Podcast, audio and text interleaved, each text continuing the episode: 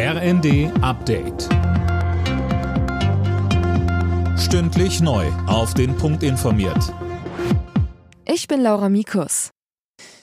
Die Umweltminister der Länder machen sich für ein Tempolimit auf deutschen Autobahnen stark. Zwar befristet, aber sofort, Anne Brauer. Ja, genau, um gerade vor dem Hintergrund des Ukraine-Kriegs Sprit zu sparen und damit einerseits die Abhängigkeit von Energieimporten zu senken und andererseits auch dafür zu sorgen, dass nicht Lebensmittel als Biosprit im Tank landen.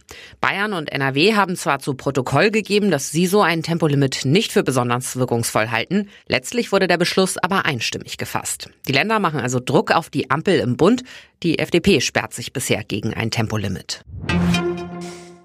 Kanzler Scholz hat mit Russlands Staatschef Putin telefoniert und erneut einen Waffenstillstand in der Ukraine gefordert.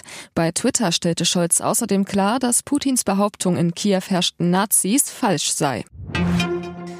Justizminister Buschmann hat die geplante Abschaffung des Werbeverbots für Abtreibungen im Bundestag verteidigt. Ärzte sollten sachliche Informationen bereitstellen dürfen, sagte er. Die Union fordert dagegen, den Paragraphen 219a beizubehalten, so wie er ist.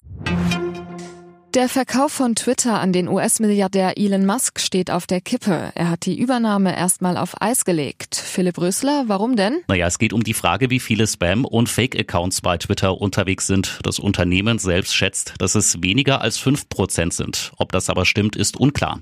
Die Twitter-Aktie ging nach der Ankündigung erstmal auf Talfahrt und brach um fast ein Viertel ein.